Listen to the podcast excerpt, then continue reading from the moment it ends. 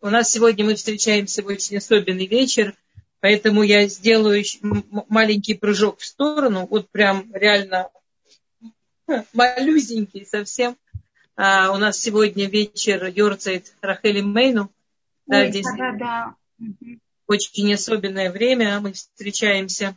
Было бы совсем странно хотя бы пару слов об этом не сказать, хотя мы буквально на позапрошлой неделе учили про Рахели Мейну. А, на позапозапрошлом. Я хочу при, э, то есть, э, человека, да, это как э, день смерти. В нашем мире это день рождения вечности, в высших мирах. И это очень важный день, э, день, когда все обращения через душу этого человека к Всевышнему, они, ну, как бы, знаете, как день рождения здесь мы даже благословлять можем, как будто такой день нашего Мазаля, а день смерти – это день э, Мазаля в высших мирах, да, день рождения в высших мирах. И вот сегодня такой Йорцит нашей общей бабушки Рахели Мейну.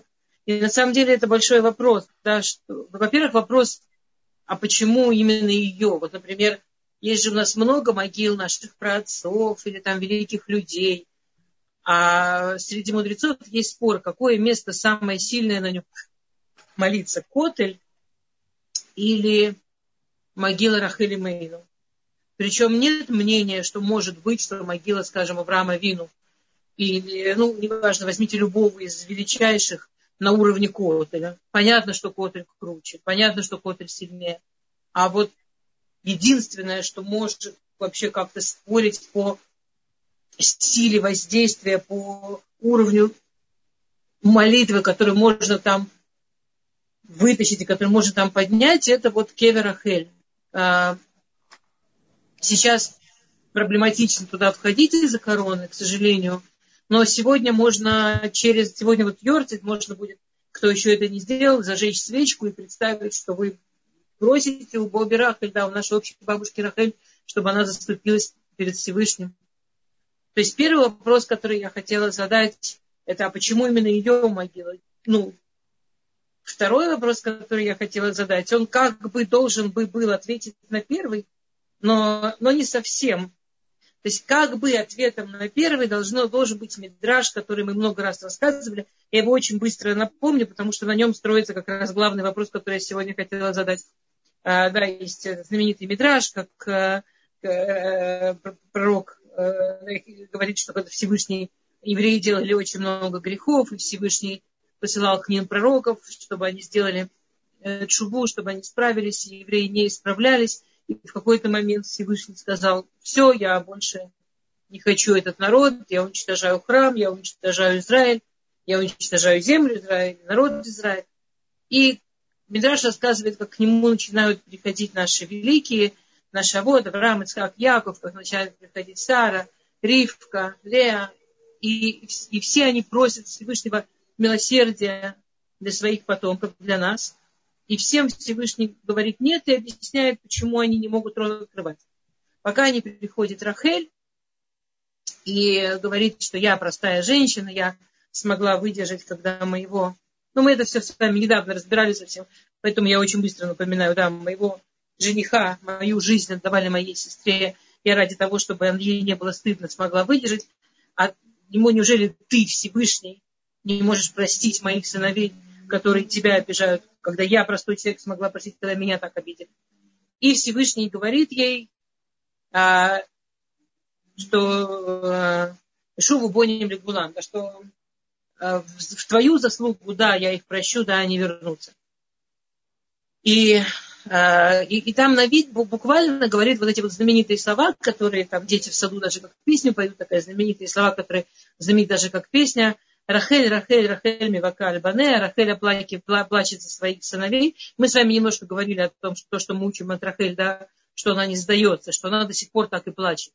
Вот тысячи лет так и плачет, и вышу бы поним поэтому они вернутся. Да, что как бы, ну как бы по-простому это про то, что когда мать не отчаивается от своих детей, когда мать не отчаивается, как бы ее дети себя не вели от того, что э, просить за них милосердие Всевышнего, не отчаивается, что все, все можно исправить, да, то все исправляется.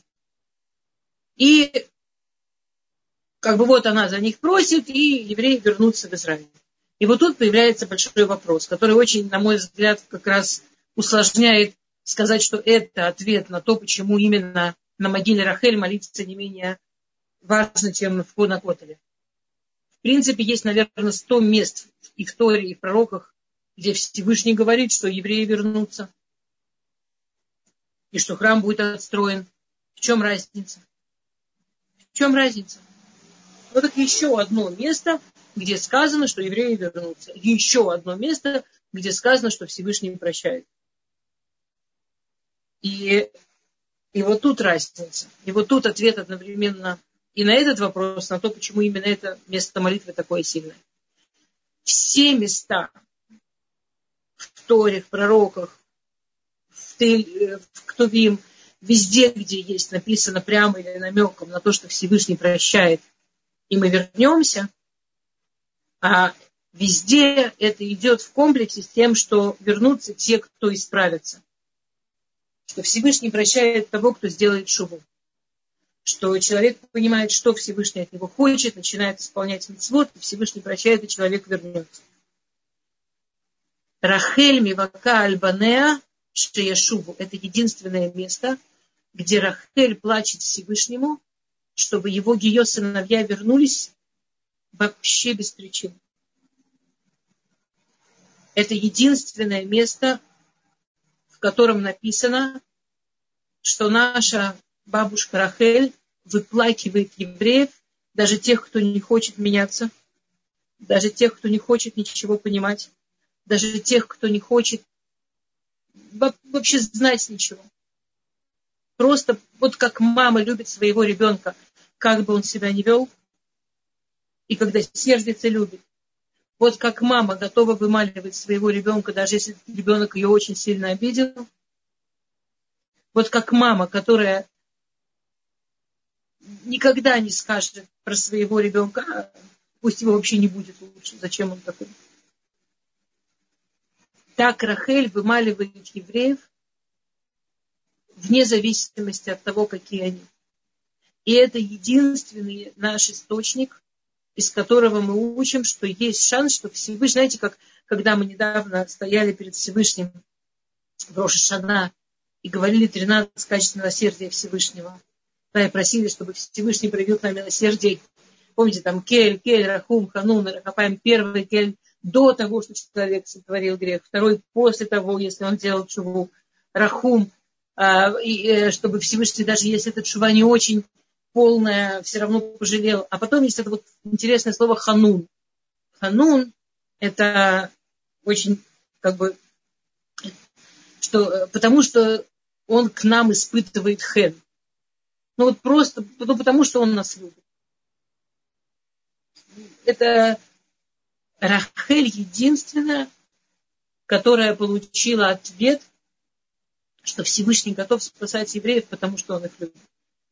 И когда мы идем молиться на могилу Рахеля, когда мы молимся в заслугу Рахеля, когда сегодня мы будем, те, кто еще не зажгли, зажигать свечи а, в памяти Рахели Мейну, мы можем просить, даже если мы не заслуживаем, или наши дети не заслуживают, или люди, за которых мы просим, мы понимаем, что они не идеальные, и даже, может, не очень удобно за них просить но через Рахель можно. Окей, это все, что я хотела сегодня сказать про Рахель. Если есть какие-то вопросы про Рахель, спросите сейчас. Или пойдем дальше. Дамы. У меня вопрос.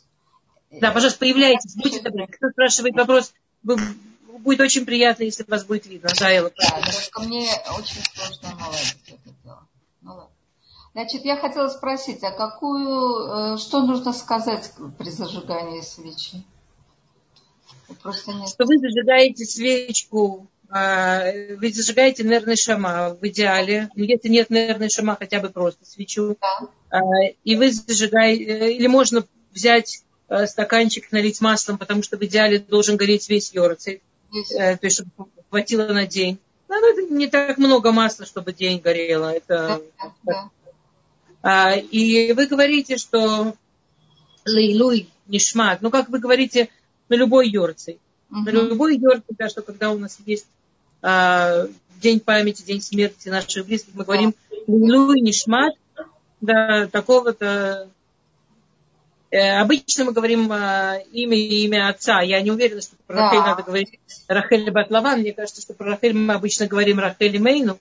Рахель и Мейну. Угу. Вот это было интересно. Милу и Нишмат. Да. Рахель Мейну. И потом можно э, дать немножко цдаку. Да, и у вас есть какая-нибудь коробочка для цдаки, дать туда какую-то мелочь и сказать, что в заслугу этой цдаки и в заслугу моей Боби, моей бабушки, да, моей, моей Рахель Мейну, моей Мейну Рахель, Всевышний, я прошу тебя и то, что вам нужно попросить. Спасибо огромное. Спасибо. Очень особенно тебе. Если хотите чуть-чуть сделать это сильнее, можно представить себе, как вы отправляете эту молитву а, к Кеве Рахель, да, да. около Бейтлехема все, мы когда-то с вами, я помню, что мы несколько лет назад э, с вами даже ездили как-то в Йорк, помните? Делали такую маленькую экскурсию на Кевинах, молились вместе. А, это, ну, это рядом с, это между Иерусалимом и Бейтаром. Это прямо вот, можно представить, как вы в сторону Иерусалима туда отправляете молитву, как она долетает до Кеверахель, и от Кеверахель уже поднимается наверх. Это, если вы хотите это еще усилить, не обязательно. Но если вы так себе на секунду представите, вы почти восполните то, что вы не можете там физически сегодня находиться. Спасибо огромное. Окей. Есть еще что-то по поводу Рахель или Йорцев? Не, не, не обязательно. Если есть, давайте я подожду полминуты. Нету, нету. Тоже все хорошо. Да. А. Окей. То, что опять я в суровом одиночестве. Ну ладно. А, у нас сегодня мы закончили с Диной, да. А, мы начали говорить про Аснат немножко, поэтому давайте договорим про Аснат, а потом про э, Зулейку и Тамар. Это те женщины, которые такую активную роль играют дальше в книге Берешит. Помните, кто такая Аснат? Да, мы кто помнит, кто такая Аснат? Дочь Дины. Она из и этого Йосефа. Жена Йосефа. Ну, сначала дочь Дины, да. А, Аснат была действительно очень такая непростая история. На самом деле это интересно. Аснат а, очень редкий случай, когда древние-древние Мидраши много внимания обращают именно ее имени и рассказывают о ней много вещей через ее имя. Это не просто, не только про корень, но и даже про буквы, такая редкость на самом деле. То есть позже это стало мейстрим, очень принято, а э, вот чтобы это прям было записано в старых Мидрашим, это редкость. И про нее есть. То есть Дина забеременела с Над очень юной, маленькой практически, да, от Шхема. И по тем временам родить ребенка да, от насилия, она еще не успела за него выйти замуж, вне брака. Э, это было что-то ну, ужасное, прямо ужасное, ужасное. И есть какие-то вещи, которые, конечно, они очень не подходят нам к нашей ментальности, но нужно тоже принимать в расчет ту ментальность. То есть это прямо было, то есть если бы она осталась дома и про ее историю знали, у нее была бы очень сложная жизнь. А, и Яков делает такую вещь. Я, я не то, чтобы прям... Мне кажется, что люди нашей ментальности, нам очень тяжело воспринять то, что он делает, но он точно знал, что он делает. Праведник его уровня точно, точно знал то, что он делает. А, он как бы фактически, если просто так рассказывать, он практически выпустил ее одну так, что ее украли и ее продали, ну, на, и ребенок ее, ее продали ребенком. Теперь это то, что факты. Что сделал Яков на самом деле? Во-первых, Яков э, повесил ей на шею, написано камея. То есть Яков сам сделал такую каббалистическую охранку. А, в принципе, такого типа охранки, такие камеи, получал каждый ребенок дома Якова, когда рождался. И помните, мы с вами немножко рассказывали про какие-то очень особенные силы э, детей Якова, про живучесть. Они очень много лет жили, они были какой-то необыкновенной силы. Это было потому, что он одевал на них вот эти вот какие-то каббалистические э, такие медальоны э, с построенными именами Всевышнего. В общем, там было что-то очень... И Яков это делал сам, это было на серебре, специально сделано. Яков это делал сам, самостоятельно, мамаш своими руками. Это было что-то очень-очень мощное. Причем, если этот ребенок сам не снимал, с него невозможно это было снять. Ею он сделал какой-то особенной силы. То есть мы знаем про все остальные охранники только потому, что мы знаем про, нее, про ее. То есть ей он сделал как бы во много раз сильнее, чем он делал всем остальным детям своим. Внучке он делал намного сильнее. И он, опять, мы не... Я, я сейчас скажу слова, которые понятно, что в наше время мы представить не можем вообще, как такое делается. Хотя, скажем, э, мы знаем, что, э, скажем, мне, конечно, нет такого уровня ангел, но какие-то ангелы поменьше. Во времена разрушения храма были люди, которые умели управлять ангелами, ну, не, не такого уровня, но ангелами там из более низких слоев. Яков смог присоединить к ней ангела Михаэля. То есть в физическом мире выглядело, что он позволил ей потеряться, что ее подхватили там какие-то Уврейдрахим и привели в Египет на продажу. На самом деле то, что происходило, она была под абсолютной защитой и сопровождаема. На самом деле ее никто не крал, ее практически все время окружал и сопровождал а, Малах Михаэль. Ангел Михаэль это один из, там ангелов есть свои уровни, уровни, уровни. Ангел Михаэль, он, а, Малах Михаэль, он входит там, в, уровень самых сильных ангелов.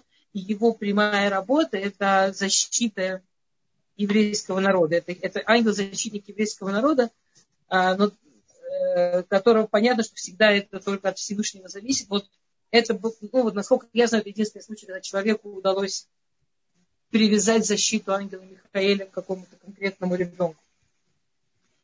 А, и когда ее теперь, э, кроме того, что у нее была вот эта штучка, и эту ее потеряли в очень дорогих там одеждах, в очень дорогих одеялках, и все и те, эти, которые ее нашли, э, сне, помните сне, вот этот вот куст, из которого Всевышний говорил с Муше? Да. Э, ее вот в это, ее назовут Аснат, потому что ее потеряли вот в этом сне ее нашли вот в этом сне. То есть там, конечно, все очень-очень было Яковом рассчитано просто до, до каких-то маленьких маленьких-маленьких мгновений. И а, когда ее нашли в этом сне, да, то они были так поражены вот этому ее внешнему виду и вот этой драгоценности, которая на ней, на ней была, и тому, что ее невозможно было снять. То есть она была настолько окружена какими-то вот высшими-высшими вещами, что к ней относились как, как было понятно, что какой-то там, не знаю, очень богатый род ребенок каким-то образом пропал. И когда ее принесли в Египет, ее не выставили на общую продажу, а он был один из а, главных министров Паро. Он был женат, и у них не было детей. И было уже понятно, то есть, видимо, он уже столько был женат, или почему-то еще было понятно, что детей у него быть не может. Там есть несколько теорий, почему было очевидно, что у него не может быть детей, но было понятно, что у него детей быть не может. И ему сказали, что вот нашли ребенка, принесли найденного ребенка, который очевидно, что из какой-то очень аристократической семьи. И, и он, когда ее увидел, да, и он ее удочерил, потому что если она никогда в жизни не была там ни в рабском положении, ни в служанском положении, она всегда была в положении удочеренной. И это не значит, что у нее была очень веселая жизнь а, в доме с женой Патифара. Мидраж, про который я вам а, говорила, про буквы, звучит так.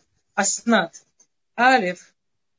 Альшем Киагадоль Гальшема Гадольши Гдильбо, Алиф по имени Всевышнего, который дал ей очень большую охрану. То есть она всю жизнь, она чувствовала, окружающие чувствовали, что она под какой-то божественной, необыкновенно большой охраной. Самых стира это Бишвиль я. При этом в ее жизни были постоянные проблемы. Она была очень красивая. Она не входит там, в самых великих красавиц и так далее, но она была очень красивая, необычно красивая. Кроме всего прочего, кроме всей этой истории в Египте с тем, что они были черные и там определенный такой очень худой, узкий, носатый э, гзыры и комплексовали по этому поводу. И у них белые, это там, все, кто помнит египетские фрески, белыми изображали богов, да, и все такое. А она была таки белая, но кроме даже как белая, она была очень красивая. Не с ума сойти, но очень красивая. Действительно красивая. И, у нее из-за этого то есть она старалась себя очень там скромно вести, и при этом она была такая красивая, это все время как будто э, все время, она все время с этим спотыкалась. У нее все время из-за этого происходили какие-то истории постоянно. То есть дошло до того, что она очень мало там выходила, практически жила затворницей, потому что это было вот прямо постоянно, постоянно у нее были какие-то сложности и проблемы из-за ее красоты. А, ну, но мат экит шейтилана мият патифара, ветав э, тмима я бы Аснат Нун, что она постоянно молилась и кричала, чтобы ее спасли от Патифары. Пати, э, жену Патифара э, в большинстве источников зовут Патифарой. Ну, типа как, я не знаю, женщина вышла замуж за Коина, ее называют тоже Коин. Там, я не знаю, женщина вышла замуж за, там, я не знаю, любую фамилию, скажите мне, что-то в голову ничего не приходит. Там, Э, за Соколовский, ее зовут Соколовская. Так она вышла замуж за Патифар, ее все, большинство источников называют Патифара. Это Патифара, у нее были вот там э, подружки, ей ужасно нравилось быть такой, э, она очень, она такая красавица, она себя тоже очень ценила как потрясающую красавицу. И она была красивая, совсем другого типа, чем Уснат, но она была красивая.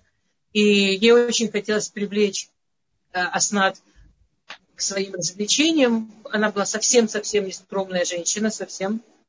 Да, и она развлекалась по-разному. У нее как такой был салон с ее подружками. Она вела довольно такую открытую, тайную жизнь. Это была тайна, но это было очень развлекательно. И она, она на себе не, не экономила. И она постоянно пыталась, Аснат жила в этом же доме. И она постоянно требовала, чтобы Аснат при этом присутствовала, чтобы Аснат где-то там была. То есть ей почему-то очень хотелось Аснат.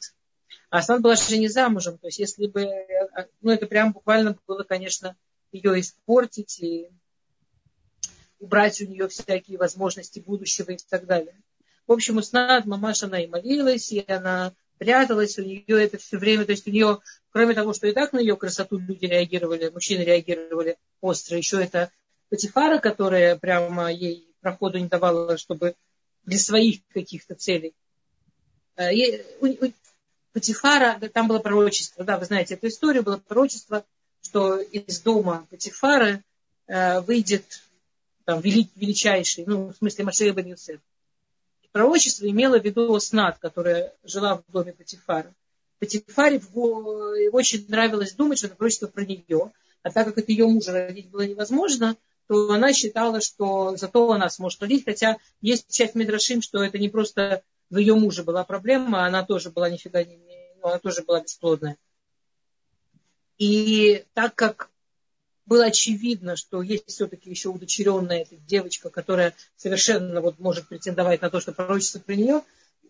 У Петифары, конечно, был прямо, была целая тема испортить Аснат, изгадить ее и испачкать ее, и чтобы точно она вышла из пророчества. Скажем, если бы там Петифар узнала, или люди узнали, как она себя ведет, девушкам предъявляли намного более строгие требования, как мы уже поняли и, а, и Тав, и Аснат Тав, что она была тамабы Маасе, что при всей такой жизни, при всех вот этих испытаниях, она была очень чистая, она себя очень чисто вела. Вот, ну вот чистый человек. Э, на самом деле, да, есть, есть, вот есть такое, что люди могут находиться в разных ситуациях, и, и действительно есть люди, у которых вот мы сегодня это называем самоуважение, да, мне кажется. Это очень близко к тому, что мы уважаем, мы, мы, мы называем чувствовать свою ценность. Вот эта вот внутренняя чистота, сохранение своей целостности, сохранение своей чистоты. Вот как какая-то ценность, которую не нужно учить, которую... Вот есть люди, у которых это чувствуют, для которых это прям вот ценно и важно, и у нее это было. И получилось, что из-за того, что Патифара все время ее... Кстати, Патифара, мы знаем, на самом деле Мидраш приводит имя ее, Патифары. Вот э, кто-нибудь знает, как ее звали на самом деле? То есть Патифара это фамилия. А? Зулейка. Ну да. Патифару звали Зулейка, да, да. В общем, это Зулейка. Как она все время, она там тягала на свои пати. Получилось, вы знаете, да, что когда э, Есеф попал в их дом, ну, ему там тоже было, конечно, совсем-совсем непросто. Юсеф был очень красивый. То есть э, Юсеф был очень-очень красивый, потрясающий. Вот он действительно был потрясающий, красивый человек. Единственный мужчина, про которого Мидрашим говорят, что у него, у него была какая-то потрясающая красота в, в этих станах. У нас есть э, Равьоханан, про которого из Талмуда мы знаем, что был очень красивый человек. Но вот в Танахе такой мужчина – какой-то совершенно потрясающей красоты, это Йосеф. Да? Интересно, что э, у нас Йосеф, знаете, у каждого, каждый человек идет под каким-то кодом, да, великий. У нас Йосеф идет под кодом Йосефа Цадик, Йосеф праведный. Интересно, что не Авраам, не Исхак, не Яков, да, они, ну, они Авод. А как Цадик идет Йосеф. Или там Муше идет как Рабейну. А как Цадик идет только Йосеф. И, кстати, кто-нибудь знает, почему именно Юсеф, он идет как цадик? Ну, потому что он превозмог, превозмог вот эту историю. Он выстоял. Но он же не единственный человек, которого соблазняли, он выстоял. Тем более, что она там, ну, и старше сильно, и мало ли, может, она ему не очень нравилась. Или даже очень нравилась. Но мы даже в ежедневной жизни, я думаю, что даже каждый из вас может из своей жизни вспомнить ситуацию, когда ее соблазняли, и она выстояла. Чем, э, чем отличается Йосеф? Тогда не знаю. У кого-то есть идеи? Окей. А, есть а, интересно, что у христиан Йосеф идет под кодом а, Йосеф Прекрасный. То есть как-то исторически у них осталось именно, что он очень красивый, и все. А, Йосеф идет под кодом Йосеф праведный. Есть, э, есть очень интересный Талмуд. Есть Талмуд, который, э, говоря такая, где сказано, что а, Всевышний дал максимум какого-то качества, каждое качество его в максимуме Всевышний дал какому-то человеку. И там перечисляется, кому Всевышний в максимуме дал какое именно из качеств. И вот Йосеф, ему Всевышний в максимуме дал а, как это красиво сказать по-русски. Есть слова, которые по-русски, на иврите нормально, а по-русски прям не очень. Ну, неважно. В общем, все взрослые, Юсефу Всевышний дал максимум такого мужского сексуального желания. То есть он был очень-очень страстный, как мужчина. Очень. То есть вот сколько, в принципе, знаете, вот есть там мужчины, говорят, ну я прям не мог, я, а я такой мужчина, у меня прям все бьется все рвется. Вот есть кто. А почему вот тот смог? Ну, вот он, у него гормоны. А у меня гормоны. О, ну, что я мог? Да?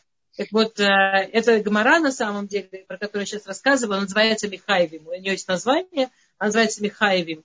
Э, люди, которые обязывают. Ну, типа, там, там Раби Тарфон, он был, он был совершенно сумасшедший, богатый, и тем не менее он был праведный учил Тору. Ни один человек после Раби Тарфана не может сказать, я не мог учить Тору, потому что у меня было столько денег, и мне нужно было управлять, а как, как, когда я мог освободиться учиться, потому что все равно не был таким богатым, как Раби Тарфан, например, и так далее. И там дальше говорится так, ни один человек в истории не был настолько страстным, как Юсеф, И после Юсефа ни один мужчина не имеет морального права сказать, ну я такой страстный, я не мог себя удержать. Был, ему было 17, то есть он был на пике сексуальности. Он был там один. Даже психологически э, вся, любое тепло и внимание должно было его бы подкупать, даже если бы он не был настолько страстным, насколько он был. Он был в максимуме вот этих мужских желаний по, по своему строению. И, и Патифара его соблазняла просто, да, там Мидраш описывает, что она, да, что она переодевалась в очень-очень красивые одежды, там э, по несколько раз в день, чтобы у, у него глаз не мог замылиться на нее, чтобы он просто должен был ее рассматривать, но Э, переодевалась-то она тоже при нем. Да, она и переодевали эти, устраивала ему там стриптиз. И, и, и так она над ним издевалась целый год. И, и он, э, да, и он там э, да, разрабатывал для себя. Ему было очень трудно. Это не было, что она ему не нравится, она была объективно красивая женщина, которая соблазняла объективно одинокого юного мальчика. И, и соблазняла всячески, всячески, всячески. А он был такой, да, есть знаменитый медраж, что она, э, ее эти дамы, с которые были в ее клубе по развлечениям, когда его увидели, они в это время чистили фрукты ножичком, и они пальцы порезали. Так они от него поплыли. Просто, он просто внес им а, кувшин с водой и ушел.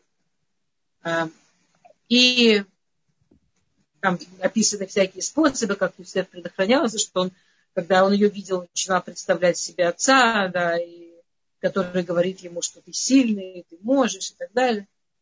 И что как ему стыдно перед подвести отца. Ну, в общем, он всякие себе э, разрабатывал системы, но он удержался. И тогда она сделала вот эту знаменитую сцену соблазнительную. Она решила, что она его там соблазняет окончательно бесповоротно, там, ну, вот прям физически затянула в кровать, физически разделась, физически его раздела, и он в последнюю буквально секунду все-таки сумел справиться. То есть ему было, он практически уже проиграл, и у него была какая-то секунда, что он смог очухаться, и, и у него было настолько ясное понимание, что если вот он сейчас не сбежит, а скажем, вот он тормознет вот буквально, чтобы одежду свою взять, то он не убежит от нее, то он не справится, то он там так и останется. И он прям вот так голый сбежал. И получилось из-за того, что он голый сбежал, а, хотя она в этот день всех слуг отпустила, чтобы они были одни дома. Но все равно кто-то там где-то проходил, и, и она поняла, что вот это вот очаровательное зрелище про голову Юсефа, стремглав бегущего из ее спальни, вполне себе логично, что до мужа как-то дойдет.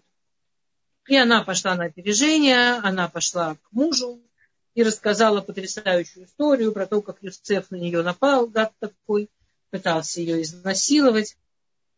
Прям жену его благодетеля, который там дал ему управлять всем в доме и дал ему такую совсем не рабскую жизнь.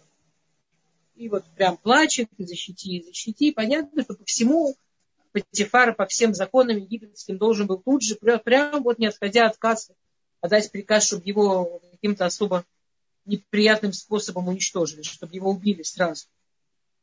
И спрашивают наши мудрецы, как, как это, что его не убили? Как это, что он вообще остался жив? Говорит Мидраш, он остался жив из-за Аснат. А Зулейка, значит, Патифаровна, она, Патифарова, она же тягала Аснат на эти свои развлекаловки. И она а, на, в, этот, в этот день тоже она была где-то недалеко, и она поняла, что случилось. И хотя это на самом деле было очень рисково, и она могла нажить себе смертного врага, если бы Патифар рассказал жене, откуда у него информация и так далее, и Патифар мог ей не поверить. Там она очень-очень рисковала с миллиона разных сторон, но она тайно пошла к Патифару и рассказала ему правду. И мы все понимаем, что сказать мужу, что раб молодец, а вот твоя жена хочет тебе изменить, ну это, ну это прям вообще рискованный яйц ни с какой стороны. Тем не менее, она каким-то образом смогла так по-умному это сделать так провести с ним разговор, что он к ней прислушался. Э, и, ну, как бы там было понятно, что если она сдирает с него одежду, как будет, э, какой вид одежды, ну, на, нем рваная одежда была. Она свою порвала, но было видно, какая одежда порвана специально, а какая, что за нее цеплялись. И плюс его одежда была порвана со спины. Ну, типа, очень трудно ему было бы там на нее нападать, а она от него отбивалась и при этом порвала ему одежду со спины. Ну, трудно нападать со спиной. В общем, он сам, конечно, по всем этим признакам о чем-то там, видимо, уже догадывался.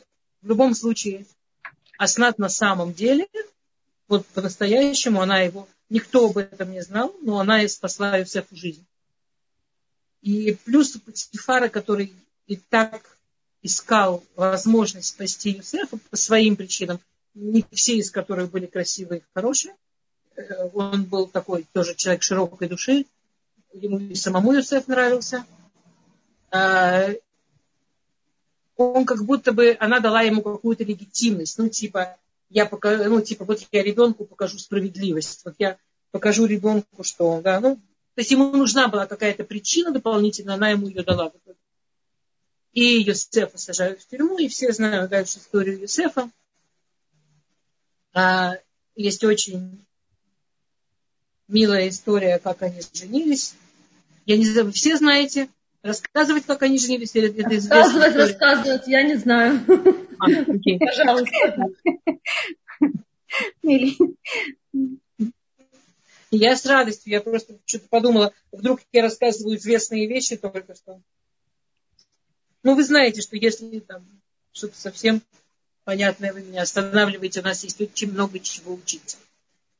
И э, его, ну, вы знаете, он просидел в тюрьме и потом 10 лет, и потом э, еще два года, но в итоге у Паро были вот эти сны, которые никто не мог расшифровать, и ему рассказали про Юсефа, Юсеф расшифровал сны, Бару прямо понял, что это правда. Юсефа приблизили. И очень близко, когда он стал Аврех, это вот слово современное, которое мы пользуемся для названия молодых мудрецов, Аврех – это на самом деле редкое дело, слово из древнего египетского языка, которым Паро назвал Йосефа. Мы на самом деле, э, ну вот мы знаем общее значение, что типа молодой и умный ну что и какой там корень, что-то такое. У нас есть всякие свои теории, как бы это было слово, если бы оно было на иврите, но на самом деле слово Аврех, оно не на иврите, а на древнеегипетском. А, и Йосеф, он э, в очень короткие сроки стал реальным управителем Египта. Ну, молодой-молодой, через 12 лет. То есть ему к этому моменту, вы понимаете, в 17 попал Патифару, там год вот это вот издевательство было, потом еще 12 лет в тюрьме, то есть ему 30. Даже если все очень быстро произошло, порой ему все равно как минимум 30, а логично будет, чтобы ему было 30 хотя бы один. И он действительно получил ну, совершенно ну, верховнейшую власть в Египте. И когда его, там таких чиновников на палантинах носили, знаете, люди, и когда его проносили по улицам, ну, я так понимаю, э, в общем, он был такой идол женщин. Э, там женщины просто с ума сходили, когда его видели. Э, это было прямо вообще такое всеегипетское дикое-дикое поклонение. Я так понимаю, что никакой современной там поп-звезде не снилось. То есть вот он был единственный, которого все женщины дружно сходили с ума. И когда его где-то приносили, то женщины срывали с себя украшения, кидали в него, типа там было что-то, не просто там воздух чепчики, а вот у них было что-то такое, что вот хоть какая-то ее часть дотронется до него. Про него было известно, что он там ни до кого не дотрагивается, ну, всякие были у них слухи по этому поводу и теории, но по факту все знали, что он ни до кого не дотрагивается. То есть вообще очень такой скромный максимальный образ жизни. И, и вот чтобы как-то до него дотронуться, они срывали с себя и кидали в него драгоценности в таком. А. И как-то Аснат, она оказалась на улице, когда как раз проносили Йосефа. И эта толпа женщин, э, вошедших в раж там, от дикого восторга, от его красоты, и кидающих в него все. И Аснат заразилась, и она тоже вошла вот в это состояние.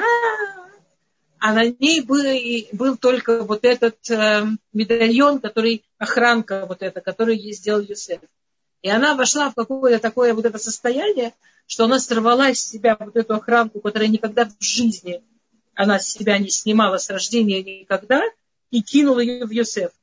И э, вот этот вот ее защищающий ее ангел Михаил, он сделал так, что эта охранка, она приземлилась не как все эти украшения, понимаете, там он едет, как они там дождем сыпятся, а она приземлилась, то есть он вот так вот ехал, там поза такая была с ручками, и, и она приземлилась прямо ему на руку. И, и он увидел, что на него сейчас упала камея его отца, камея Якова. Представляете?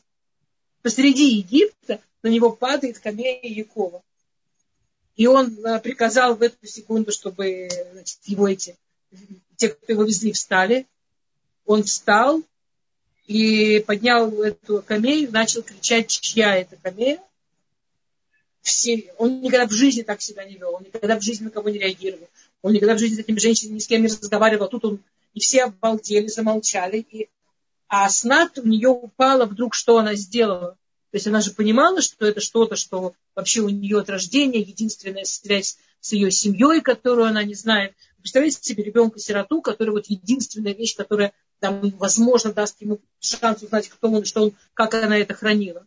И до нее вдруг дошло, что она сделала, что она вообще это кинула, и поэтому ей уже было не страшно ничего, и она рванула за своей камей. То есть я, я, и, и, и все. И он уже ее не, не, оставил и очень быстро на ней женился. То есть он понял, что она из семьи, он вычислил. Понятно, там не так много вариантов было, как вы понимаете, кто мог оказаться в Египте из семьи. Я хочу сказать, что обратите внимание, насколько они оба были скромными, что за год, что они жили в одном доме а, у, у Патифара, они ни разу не встретились. Ну, если бы он ее один раз увидел с этой штучкой, или она так эту штучку прятала, но ни разу за год не было, что он увидел вот эту штучку на ней. А,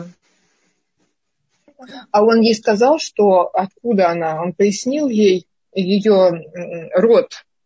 То есть да, она да. очень много узнала, узнала, да, после да, этого? все она узнала. Все он ей рассказал, все она узнала.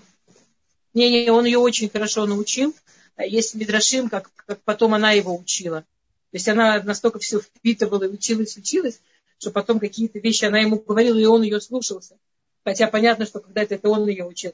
Например, когда Яков э, уже пришел в Египет, и э, он себя плохо чувствовал, это она ему сказала, чтобы он повел сыновей взять благословение, и она ему сказала, не забывай, что благословение праведника это как будто напрямую благословение от Бога.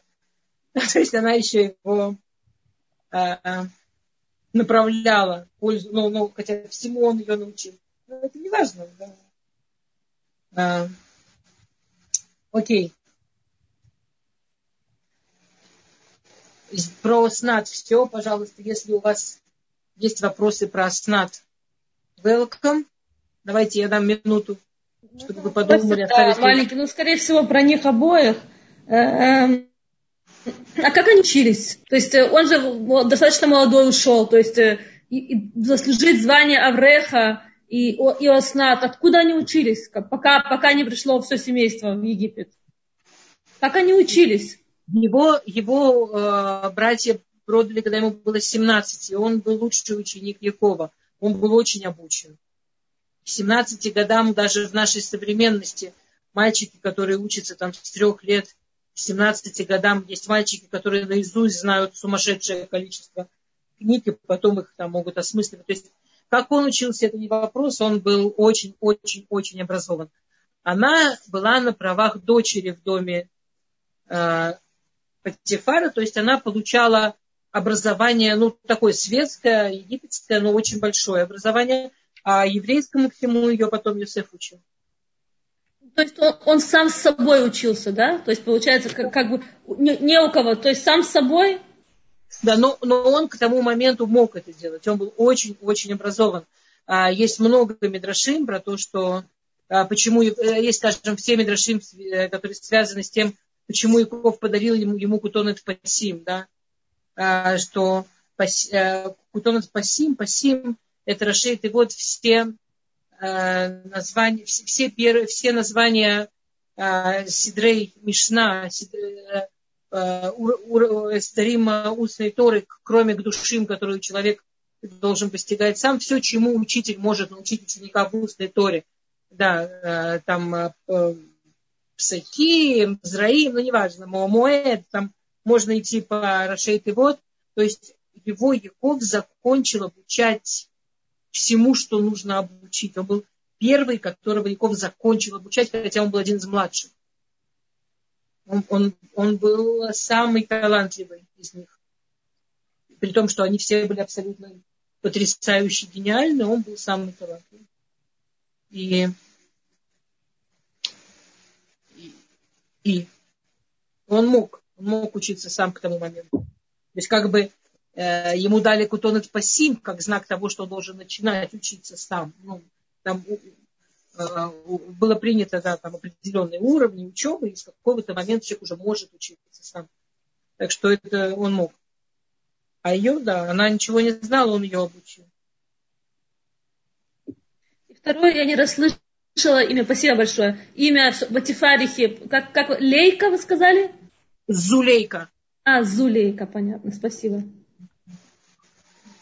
Э, прикольно, что оно осталось, что у арабов есть до сих пор такое имя Зулейка. А, и оно считается мусульманским, а как мы видим здесь, оно египетское. Вряд ли кто-то, кроме нас, это знает, что Зулея это Зулея. Она была не Зулейка, а Зулея. Что это египетское имя. Окей. А, то. И понятно, что со всем этим очень связана история. Это вот история жены Патифара, да. Очень, очень грязная история. То есть есть женщина замужняя, которая услышала пророчество. Окей, она решила, что оно относится к ней. У нее была какая-то теория, которая как-то ей самой свое поведение объясняла. И она всячески почти насилует мужчину. Это, ну, это не просто соблазняет. То есть, если бы он не сбежал, она была готова ну, вот всячески, всячески его, вне зависимости от его желания получить его. И она себе это объясняет, да, что вот она от него родить хочет. И в Торе есть очень похожая история оболочкой, да, внешне очень похожая история с очень другим содержанием. Причем эта очень похожая история происходит почти в то же время, да, происходит в очень близко, близко по времени вот к этой истории. Понятно, что мы имеем в виду историю Тамары и Иуды. Да, почти параллельно с той историей, о которой мы рассказываем, происходит история Тамар и Иуды. Тамар, дочь Шема, у Ноаха, помните, три сына, наш прапредок Шем, Коин и Луким, да, он тот, кто получил знания от Ноаха о Всевышнем, те знания, которые были у них о том, что Всевышний хочет людей, от людей.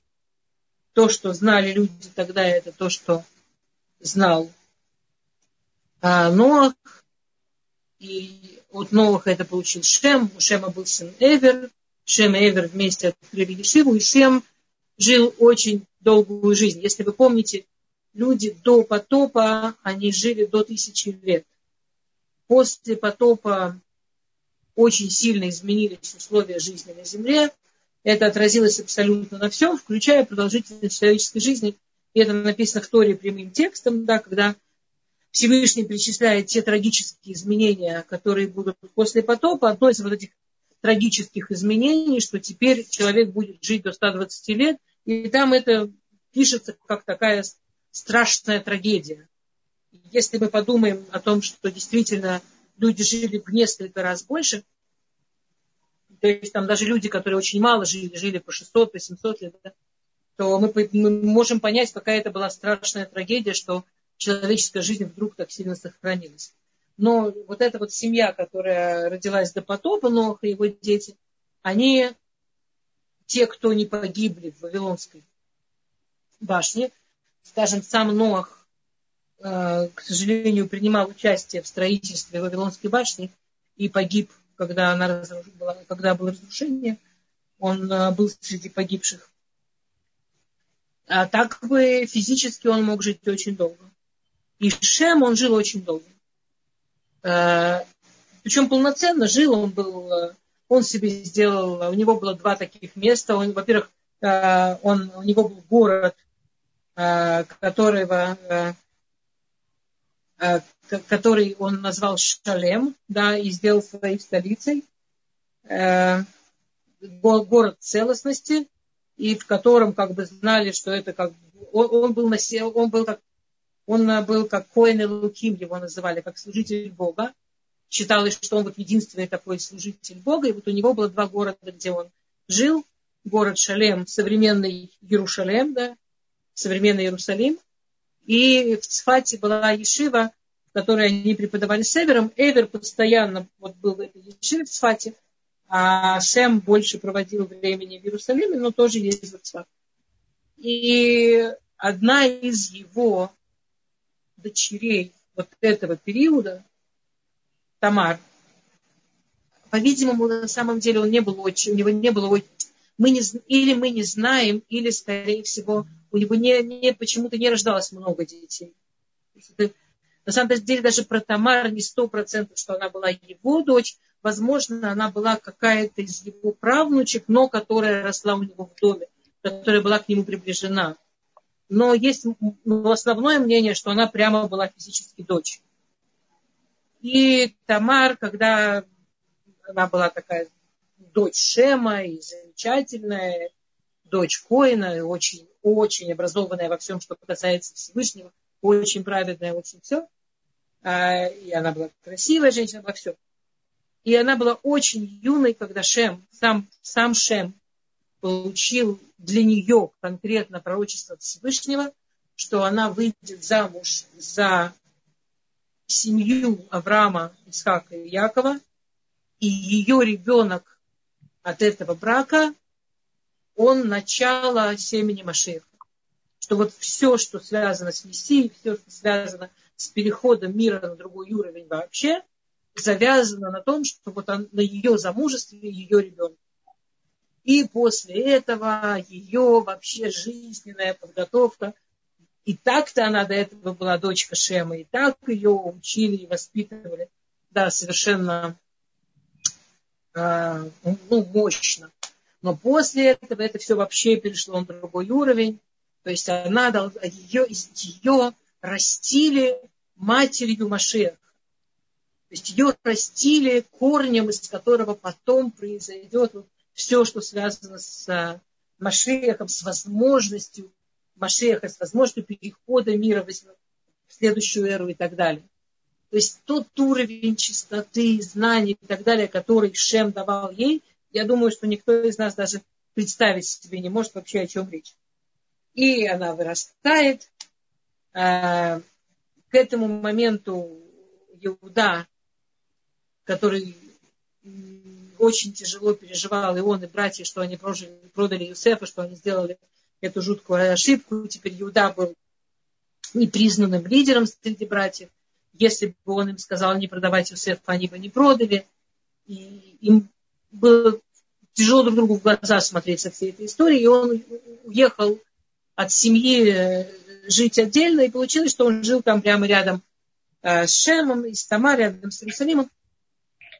И он, не зная ничего об этом пророчестве, об этой истории, э, пошел и посватал Тамар для своего старшего сына. Он посватал Тамар для своего старшего сына. То есть, представляете, она всю жизнь живет, готовится к тому, что Всевышний вот ее приведет в это место, ей действительно э, предлагают шедух вот именно с этим мужчиной, с потомком, с прямым потомком Якова. В общем, совершенно э, такая прямо вот такое прямое исправление, исполнение пророчества. И э, она выходит замуж, э, она выходит замуж за Анана, да, и происходит такая удивительная вещь, что она ну, очень сильно она нравится, прямо очень-очень-очень. Но она ему нравится, то есть он трудно объяснить на самом деле, когда мы говорим о сыне Иуды, но в итоге мы не все знаем, не все понимаем. В общем, он оказался мужчиной, который настолько повелся на ее красоту, на ее фигуру, на ее внешность, что он делал все, чтобы она не могла забеременеть. То есть он никогда не был с ней до конца, как муж с женой.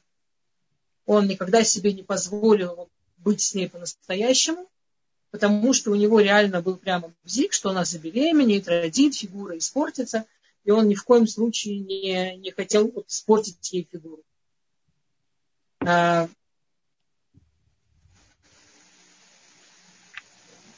Кроме того, что для мужчины выливать семя просто так, это смертельный грех, это очень большой грех, можете себе представить, что чувствует Тамара. То есть вот она всю жизнь к этому шла, вот она это получила, а он не хочет с ней, от нее иметь детей. Он не хочет, чтобы она рожала его детей. Есть, знаете, есть такой знаменитый вопрос, вы же все знаете саму эту историю, да, и всегда есть вопрос, когда Иуда встретился с Тамарой, то есть там же как? Она когда вышла, сначала она вышла замуж за а, Анана, потом она вышла замуж за Эра. И все это время они жили в доме у Иуды. Она два раза замужем жила в одном доме с Иудой. То есть она много лет прожила вместе с Иудой. Как он ее мог не узнать?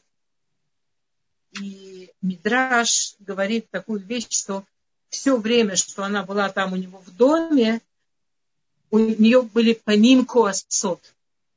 У нее было настолько искаженное гневом лицо, она настолько не могла вообще принять то, что происходит, ее это так бесило, ее это так гневило, она была настолько обижена, она, что у нее, у нее гнев так исказил лицо. На самом деле, можете даже да, на себя посмотреть, когда мы сильно гневаемся, мы действительно не сильно на себя похожи. Но она все время ходила вот с этим, если вот она вставала утром после очередной такой ночи с мужем, да, и потом она весь день ходила с таким ужасным лицом, что когда он ее встретил в нормальном состоянии, когда она не чувствовала себя обиженной, оскорбленной, разгневанной, он ее не узнал. Вообще лицо другое оказалось, он ее не узнал, реально. Короче, вот этот первый муж, который так активно берег ее фигуру, за, собственно, за этот грех Всевышний его забрал, он умер. Теперь и дальше существует, да, этот закон о, о Ебум. Да, в наше время этот закон, как вы знаете, не действует по чисто духовным причинам. То есть вообще, вообще, вообще есть такой закон. В принципе, есть такой закон, что это не только у евреев. Это есть источники, что это очень многие народы об этом знали, хотя это чисто, конечно, такой а, мистический закон, что если мужчина умирает и у него нет детей, и его ближайший родственник женится на его жене, то первый ребенок, который рождается у этой пары, в идеале должен быть родной брат или ну, кто-то вот максимально близкий. А, то есть родственник должен быть прямо очень близкий. И если вот этот вот очень близкий родственник женится на его жене, то первый ребенок, который рождается, он как бы воплощение души вот этого мужчины, который умер без детей, продолжение этого мужчины, который умер без детей. До такой степени, что он становится наследником этого мужчины. То есть он получает его имя, его там деньги, и он прямо наследник этого мужчины. И это очень большая мецва дать продолжение. Но для того, чтобы это получилось, мужч... эти мужчины и женщины, которые женятся, а, они должны, пока они не выпустят эту душу, они должны быть вместе, имея в виду, что они впускают в мир эту душу, что они не только ради удовольствия и не только ради любви, но они еще и своей пары как бы раскрывают небеса для вот этой души, которая не получила продолжения. Это, в принципе, причина, по которой сегодня э, это стало, это уже не делают, это запрещено, потому что считается, что в наше время никто не может во время интимной близости удержать сразу несколько каванот, удержать сразу несколько вот этих вот настроев. И любовь, и это, и так далее. Да? И в те времена еще люди это могли делать. И понятно, что это считалось обязанностью сделать. Поэтому следующий брат э, Анана Эр, он тоже женится на Тамар. И он продолжает вести себя так, как вел его старший брат, совершенно по другим причинам. Э, его ужасно оскорбляла, обижала идея, что его сын будет сыном его брата. Ему вот он, он, согла, он как бы не мог спорить с отцом и с обычаем, и он согласился на этот брак, но он согласился чисто внешне, а внутри его это ужасно. Он не, он не хотел с ней спать, чтобы он, он был готов вообще, чтобы лучше, чтобы у него не было детей, но, но, но не чтобы его сын был не его сын. Он не, не мог вообще с ним согласиться. И получалось, а она была очень такая женщина красивая, и получалось, что он тоже Э, да, играл со своим семенем запрещенным способом, и он тоже умер. То есть, представляете себе Иуду. У него один за другим умирают сыновья. Два сына умерло, женившись на одной и той же женщине. При этом женщина не, не, не беременеет, не рожает. И женщина сама по себе страшно неприятная. В этом Мидраше, который пишет, что она ходила с, этими, э, с этим разгневанным лицом, с этим злобным лицом, там написано тоже, что Иуда ее очень не любил. Он ее не, он не, ну, э, представьте себе, что вы вечно имеете дело с кем-то жутко разгневанным, ужасно оскорбленным и обиженным. Вы же не, ну, у, у Иуды не было вообще возможности не только ее лицо увидеть настоящим, у Иуды не было возможности ее как человека увидеть настоящим. Он ее всегда встречал вот в этом, сейчас, Светочка, одну секунду, фразу закончить, да? он ее все время встречал вот в этом разгневанном, обиженном состоянии. И Иуда пришел к выводу, что вот это какая-то очень злая, очень гневливая, очень какая-то вот страшная женщина, что он же не знает, что там в спальне происходит. Никто не знает, даже никому не рассказывает. Что просто в ней есть какое-то такое зло, что ее мужья, его сыновья умирают просто по факту, что они ее мужья. Да, Светочка, пожалуйста. Ну, вы, в общем-то, ответили на мой вопрос. А вот как так получалось, что никто не поинтересовался действительно тем, что происходит и почему? Ну, кто, ну как рассказывать? Ну, нет, ну, это ну, как-то совсем нет, уже... тем, что происходит. А почему она такая? Вот почему она с таким видом ходит? Почему она... Ну, это возник бы вопрос, Приходит если молодая невеста. Доме. Приходит молодая невеста. И через очень короткий период времени она стала вот такой. Они не знали, что она может быть другой. Они ее такой, э, они с ней такой были знакомы. Ну, а невеста переехала в дом к тестю. И, и, и они ее все время встречают вот такую всю разобиженную, такую всю несчастную, такую всю в гневе, такую всю раздраженную, такую всю разочарованную.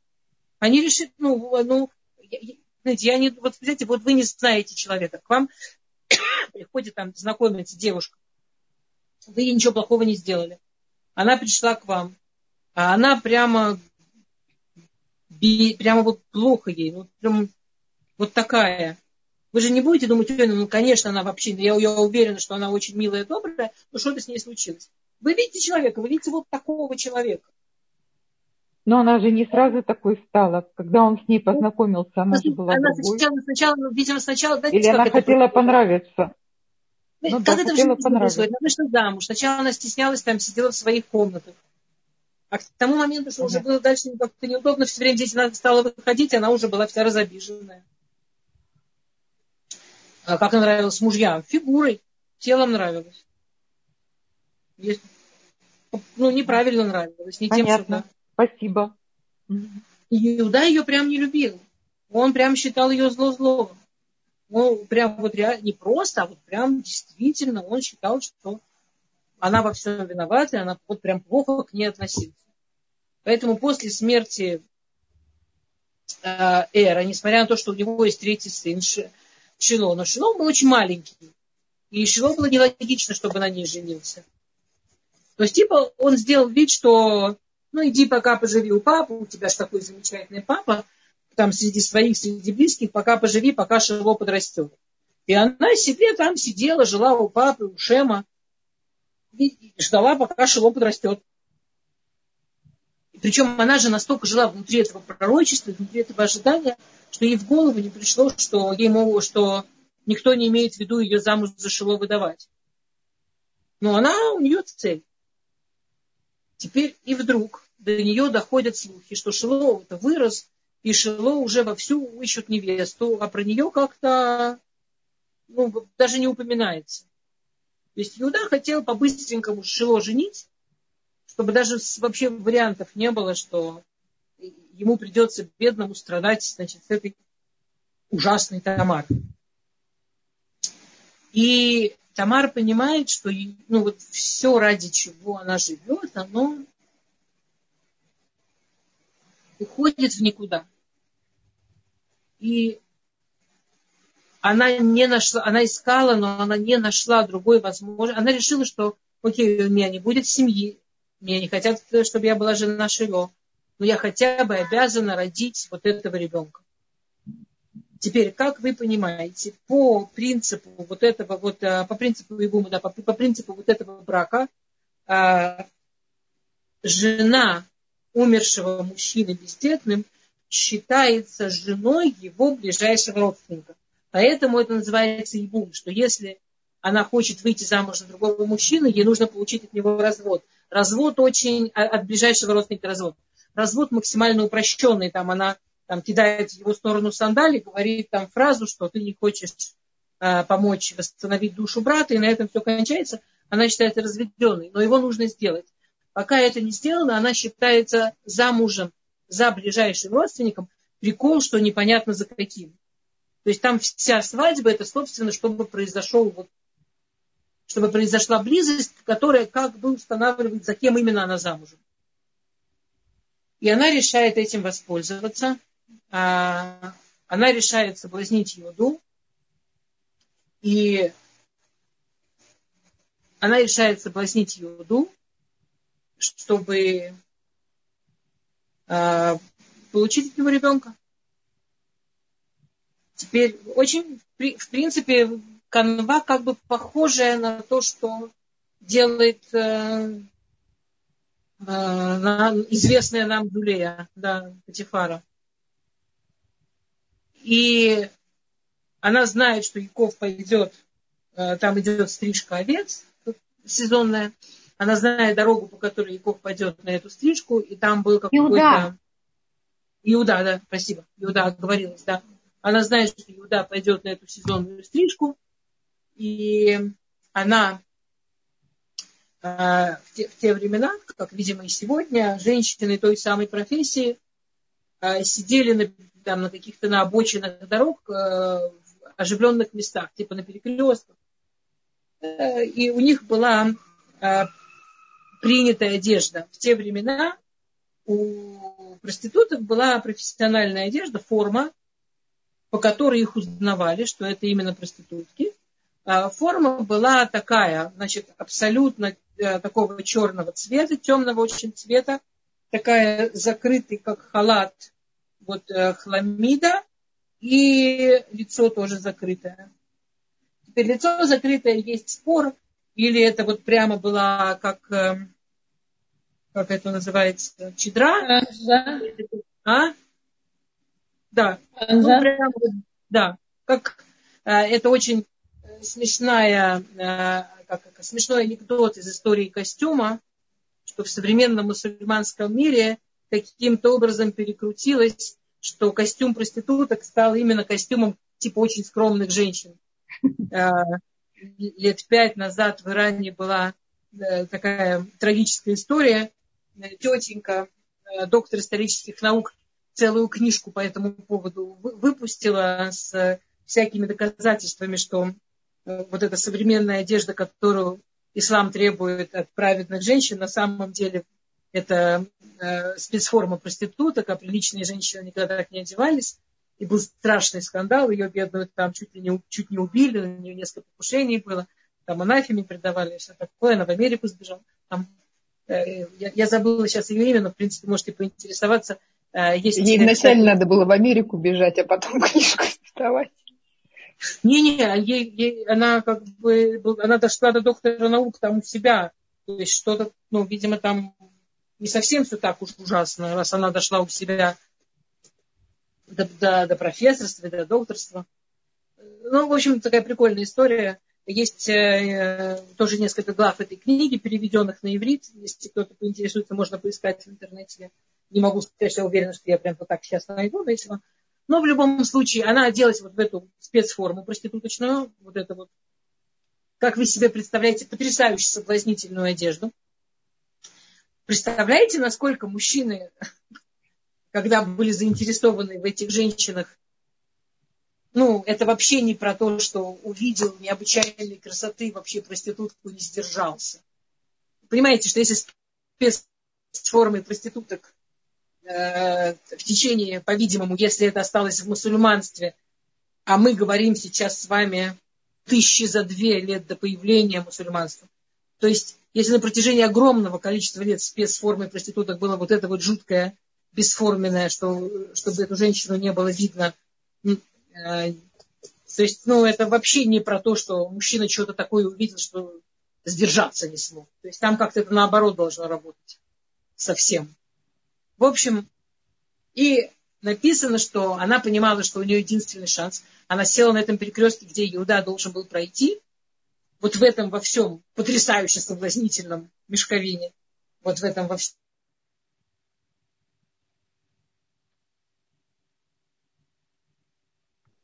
Вы пропали, сэр. Только я не слышу. Я тоже, я тоже не слышу. Нет. Девочки, а почему вас никого не видно? Так, так э, нужно, чтобы связь была хорошая. Да. А вот. Я шифруюсь, у меня ребенок бегает, боюсь вам урок сорвать. А.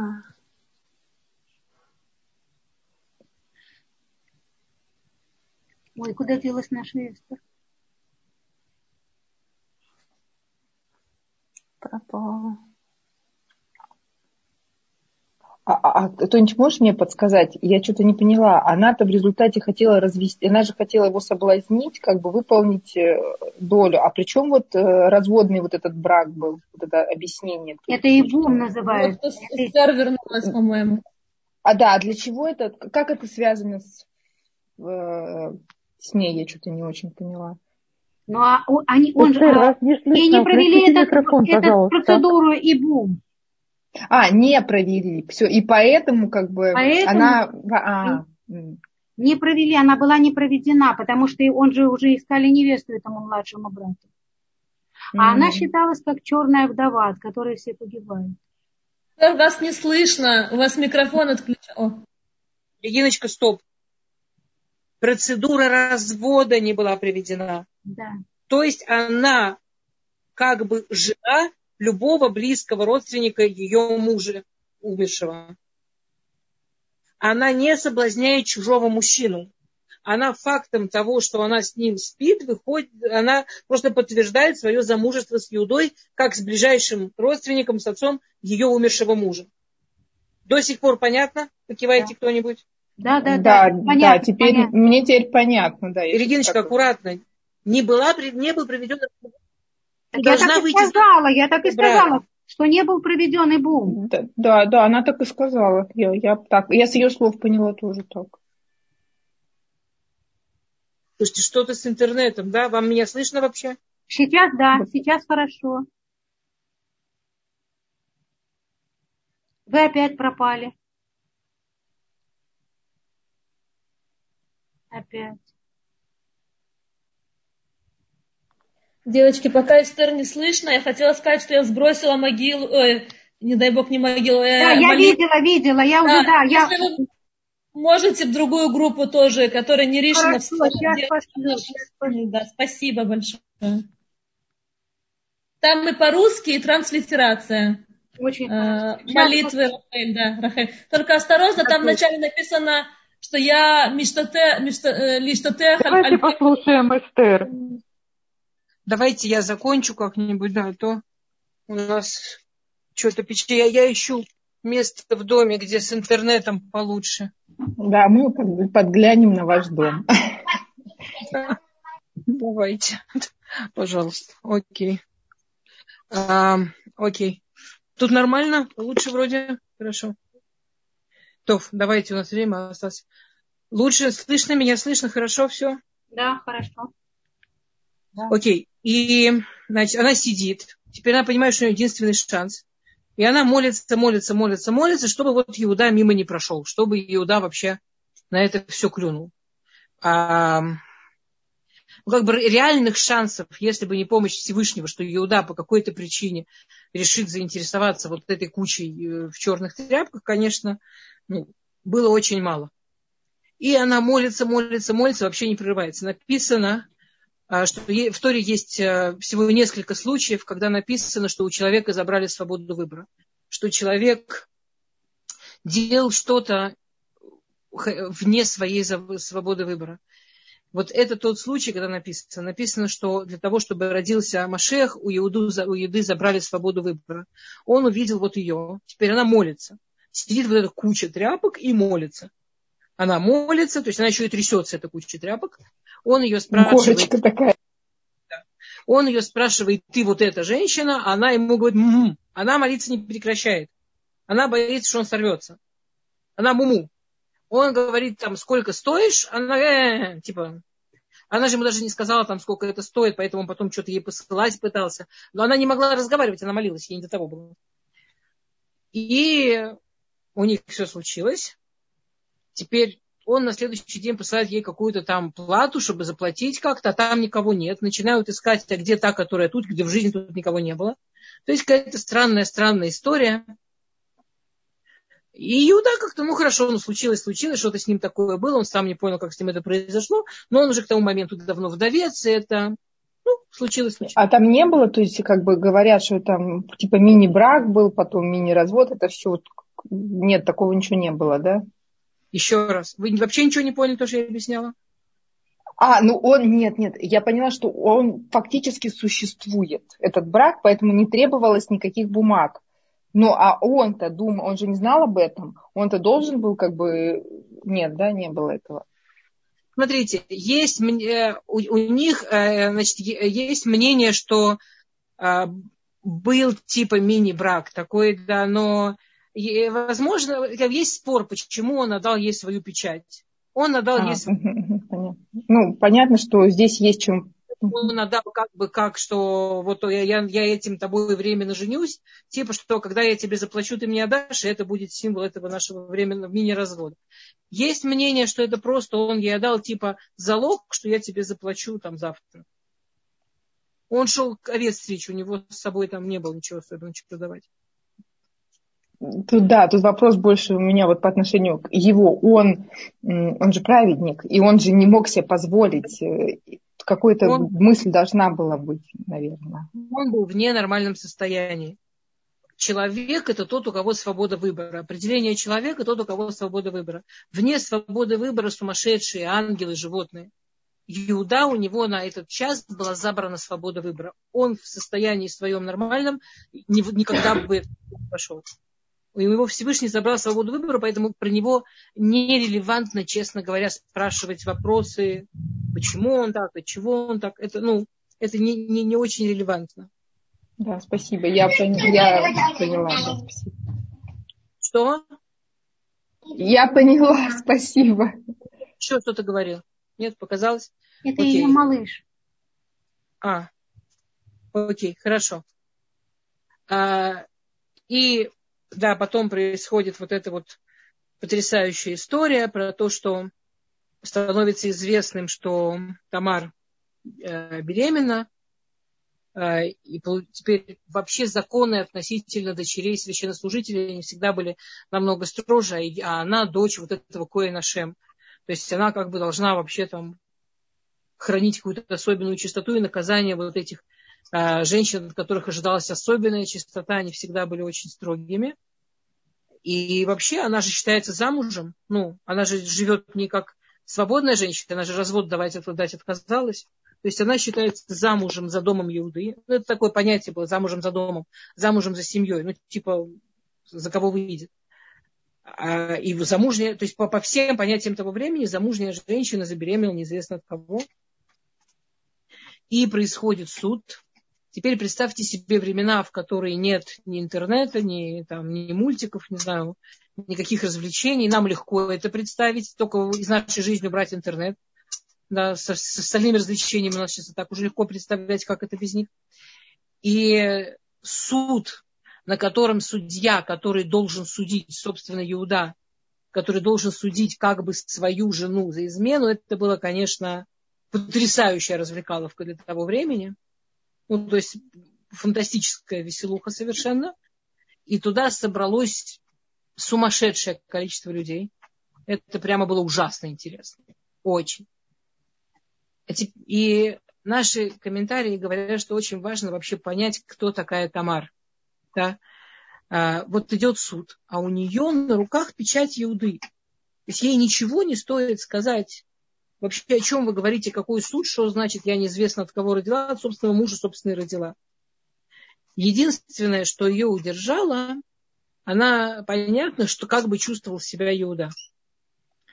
То есть поговорить с ним до того никак не получалось. Он, он к ней не очень хорошо относился и, и не был готов с ней особо общаться. Тихо.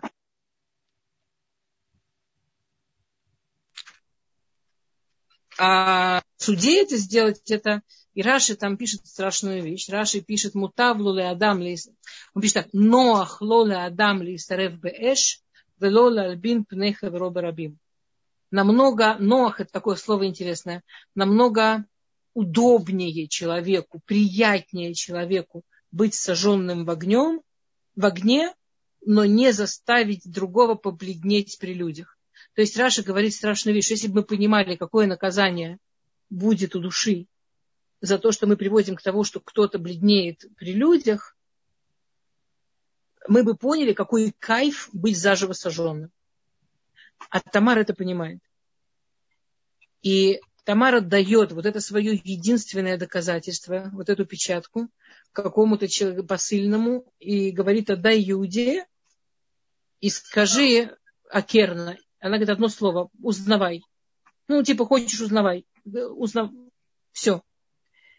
Приносит посыльный вот эту штуку, эту, эту, эту печать Иуде, дает с ее словами Акерна, и тут Иуда делает то, что сделала потом во всех веках всех потомков Иуды царями.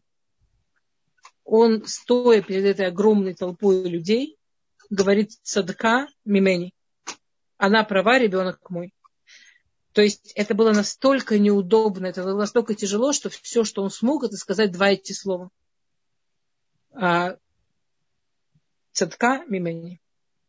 Но вот эта вот сила быть честным, владеть собой, не повестись на то, насколько ситуация тяжелая и неудобная, это царский, это, это то, что должно быть у царя. Это способности царя.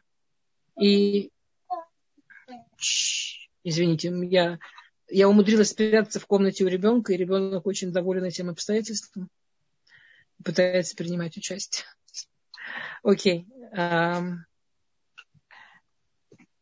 А на каком она сроке была? Э, то есть это уже большой срок был, да, наверное, животик, наверное, видно уже было, да? Не-не-не, это было... Нет, или нельзя. Это было... Нет, это типа, типа три месяца, это было в начале. Видите, на самом деле нужно хорошо понять. Она всю жизнь ждала этой беременности. Она прошла ради этой беременности такие вещи, которые, ну, очень даже, очень, ну, очень понятно, насколько это было болезненно и трудно. Она ради этой беременности в принципе согласилась с тем, что она никогда не будет нормально замужем. Она пошла ради этой беременности на все. И она готова погибнуть вместе с этим ребенком, только чтобы не за, ему не было стыдно.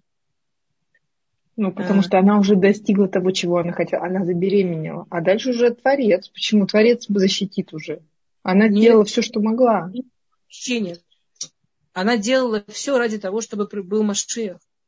Не сама беременность, ее интересует ребенок. И если ее сожгут, это не то, что она рассчитывает, что сейчас Всевышний чудеса будет делать. Она сделала все ради этого ребенка. И она, и она отказалась и от своей жизни, от этого ребенка ради того, чтобы не, ну, не сделать какой-то грех, который она считает большим. А потом как у них жизнь сложилась? Ну, то есть они, он так ее и ненавидел? А, вы знаете, мы не знаем точно, как у них жизнь сложилась. Написано, что а, и после этого он не отошел от нее. А, больше, большинство мнений говорит, что, ну, в смысле, они женились, родились эти два, у, них, у нее двойняшки были в итоге еще, что родились вот эти двойняшки, мальчики, и он не отошел от нее в смысле, что у них все было хорошо и больше, и они до конца жизни были вместе, он не отошел от нее. Есть мнение, что он не отошел от нее в смысле, что он не отошел от своего отношения к ней, что он ее спас, они официально женились, но он к ней, ну, он, он не смог с этим жить нормально. Ну, потому что он не отошел от вот этого отношения к ней. Мы не знаем точно. Большинство мнений, что у них все было хорошо. Да, воспитать сильных детей, наверное. Теперь, что? Но были у нее только вот эти вот дети от этой беременности, больше она не рожала. Нет. Поэтому, возможно, одна из причин, по которой мы точно не знаем. Были бы еще дети, было бы понятно, но... А... Нет, Эстер, не может быть. У таких людей должны быть очень прекрасные отношения. Неправда. Я тоже хочу так верить. Да, мы все хотим хэппи-энд. Да. А почему тогда детей больше не было? Света, не портите наше мнение. Они, да. В принципе, у нас кончилось время, но по-хорошему, конечно, тут я должна была бы вас спросить вопрос, который давайте я вас спрошу, а вы мне ответите на него на следующей встрече. Ну. А, так все-таки, вот две женщины, у обеих есть некое пророчество, обе э, хотят ребенка от мужчины, который в них не заинтересован, обе делают для этого ну вот нифига не нормальные усилия, вот вообще необычные действия. А, и в чем же, это, это то, что между ними общего. В чем же на самом деле между ними разница? Окей, давайте с, с вашего мнения по этому поводу мы начнем следующую встречу. Хорошо. Да, спасибо. Это, мне кажется, просто. Что там... На вопросы сегодня никак, да, спасибо. Эстер? Вопросы сегодня задать никак? Можно ну, давайте. давайте. По поводу пророчества, может, продолжение. То, то что я... Я вам на секунду покажу своего спящего сына. Ой, давайте. Да, мы видим Ой, отражение как... в окне. Это спящий? Это он спит у вас так? Какой он, Соня? Шалом, шалом. Он летает. Не, он должен был спать, но он, пока я ему стал, он встал, заинтересовался, и теперь вот он в таком виде у потолка слушает наш урок. А скажите ему, что я его видела в отражении в окне все время. Да, Думаю, кто там летает? Отражение, да, да. Вопрос такой, Эстер, по поводу пророчества. Уже третий случай, вот, э, э, если начать с Леа, Леа и Мейну и, и Рахель, они знали, что у них будет 12 колен да, но не знали, как вот там, почему Лея молится, чтобы Дина была девочкой, чтобы, чтобы Рахель, ей тоже попали колено мальчики. Потом Леавдиль, это э, Патифара, Зули, Зулия, она тоже, у нее есть пророчество, что из ее дома пройдет, но как это, не, нет никаких деталей. Третий, опять Леавдиль, Тамар, у нее есть пророчество, что от нее пройдут э, цари, но нет никаких, и, и такое ощущение, можно ли сделать вот, из трех случаев, как минимум, такой вывод, что, э, что было какое-то, даже если они были пророками, да, наши, ну, про отцы, естественно, про матери, э, то пророчество было какое-то, вот какая-то финальная информация, да, а деталей, деталей у них обычно не было. Можно ли здесь сделать такой вывод? А... Вообще, что там? Помните, мы немножко с вами, я вам на прошлом уроке рассказывала какие-то общие понятия пророчества, как они работают, как они привязываются к реальности. Пророчество очень сильно меняется от способа привязки к реальности. Поэтому пророчество само по себе, оно в зависимости, конечно, там от уровня, но оно не может быть слишком прямо вот а, подробным в каждой вещи. Оно должно оставлять свободу выбора для привязки. При этом нам очень тяжело сегодня осознать, что такое пророчество.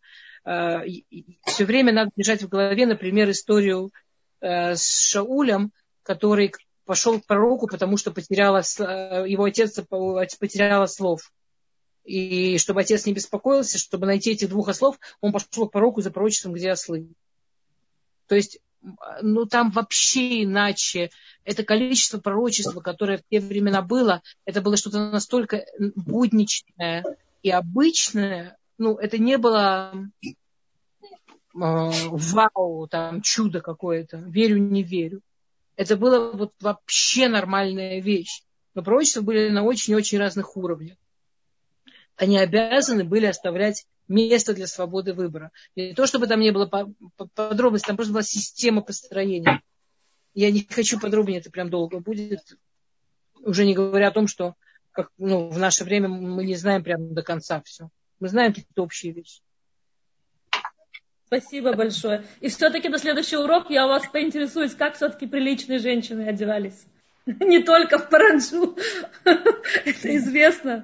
Приличные женщины открывали, одевались вообще не в паранжу. У приличных женщин было открытое лицо, закрытые волосы, но всегда открытое лицо. А приличные женщины, у них была достаточно закрытая одежда светлых цветов.